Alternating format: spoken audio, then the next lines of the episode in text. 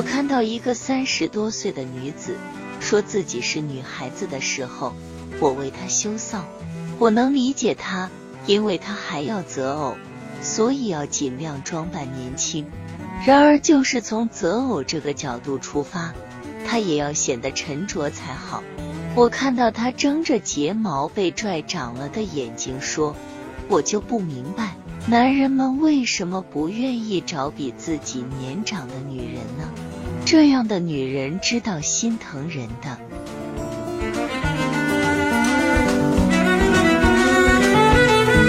他若是把这个设问当成一个技术性的攻防策略，我倒赞成。婚姻其实不必拘泥于年纪，非得男大女小，反过来一样也有甜蜜，只是。在一般情况下，女子是要有生殖能力才好嫁。年岁太长了，这方面就呈递减趋势。这是任什么美容高紧致霜也回不了天的，因为你无法美化你的卵巢和子宫。不要把男人的择偶心理看得太神秘，其实很大部分要受荷尔蒙的控制，这是千百万年以来的遗传密码。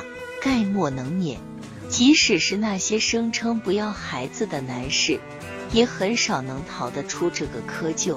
女子明白了这其中的奥妙，就不要徒劳的扮嫩，因为没用的。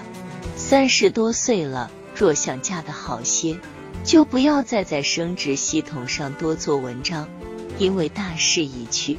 要在自己的长项上用功夫，那就是成熟和稳定。关爱和慈良，我相信天下的男子不都是因为生殖的希望才找伴侣，所以精神上的契合才是年长女子要浓墨重彩渲染的地方。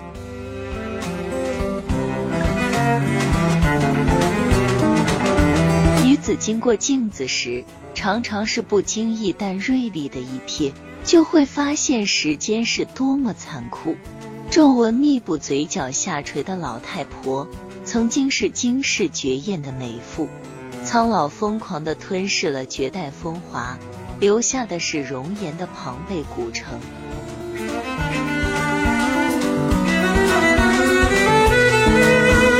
要对抗时间，不要把皱纹看得那么可怕。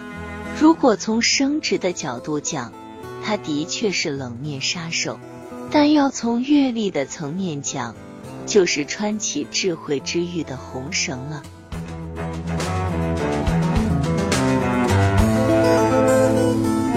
老人的确没有小孩子好看，孩子的脸如同肥蚕般饱满，老人的脸就是蛾子飞走后苍白破损的壳，这是一个颠扑不破的事实。我知道我老了也会难看。现在已经很难看，我对此深信不疑。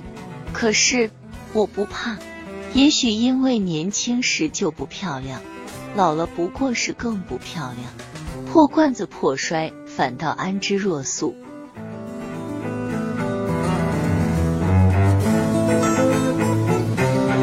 就为那些曾经美丽的女子捏了一把汗。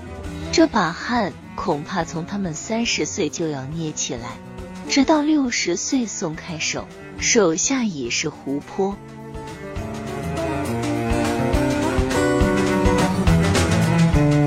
许多进入中年的男人和女人试图强行保持年轻，过度忧虑健康和外观，甚至以杂乱的性交，企图证明自己还年轻有力量。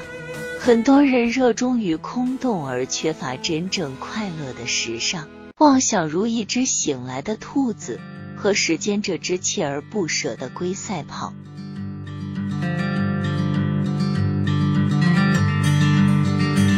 好的老女人的经历是一块五颜六色的织锦，每一根彩线都七浆七染，独一无二。回忆好比是珍珠。这些珍珠串成了你的人生，你颈项间佩戴着它们，纤纤素手抚摸着它们，就会和你曾经拥有的岁月和人相距于咫尺之遥。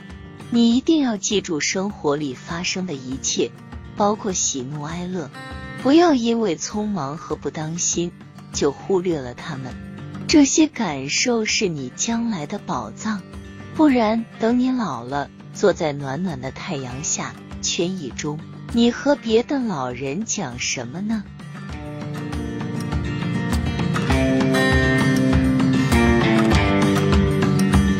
毕淑敏，年龄要有雅量。分享完了，我们下期再会。